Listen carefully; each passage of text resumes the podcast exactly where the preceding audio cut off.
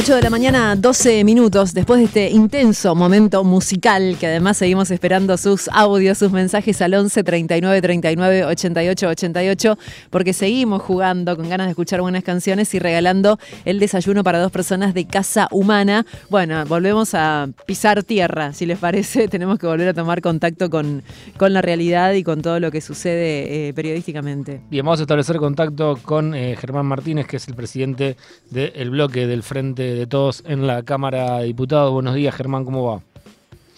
¿Qué tal? Buen día, Lautaro, buen día a toda la mesa de la audiencia. Bien, Germán, bueno, quizás esto ya tiene algunas horas, pero eh, quería consultarte sobre lo que pasó con eh, Javier Milei, que votó eh, en algunas leyes a favor y después quería hacer marcha atrás. ¿Querés contarnos un poquito sobre este episodio? sí, en realidad es es al revés, digamos, ¿no? En dos leyes que había votado en contra. En contra, perdón. Eh, terminó queriendo cambiar el sentido de su voto por una nota a la presidenta de la Cámara, Cecilia Moró, lo cual es absolutamente improcedente, ¿no? Eh, no hay manera de cambiar el, sentido del voto eh, una vez que, que ya está emitido y está consolidada la votación, ¿no? pero bueno, estas son las cosas que pasan, yo lo dije claramente, ¿no? En general y no es una chicana, sino una definición.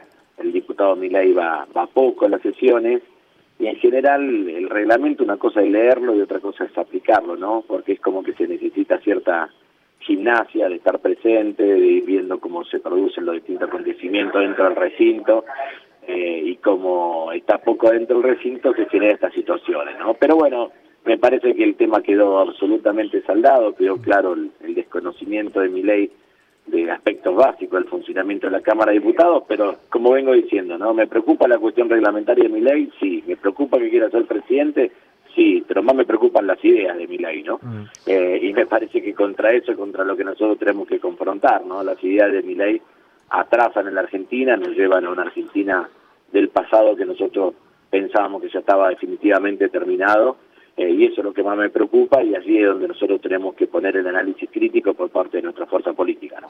Germán, ¿cuáles eran las leyes que había votado en contra que después quiso cambiar el voto, el sentido del voto? Uno era eh, la ley que tenía media sanción del Senado y que terminaba definitivamente con el trámite de fe de vida en los jubilados y pensionados. ¿no? Él la votó en contra, después quiso votar a favor.